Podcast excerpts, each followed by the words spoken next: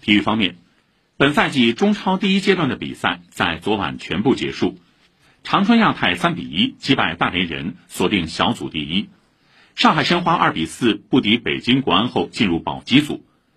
苏州赛区的另外两场比赛，武汉一比一战平河北，河北队凭借领先申花一分的优势进入争冠组。上海海港五球大胜天津津门虎，三分到手后与亚泰同积二十八分。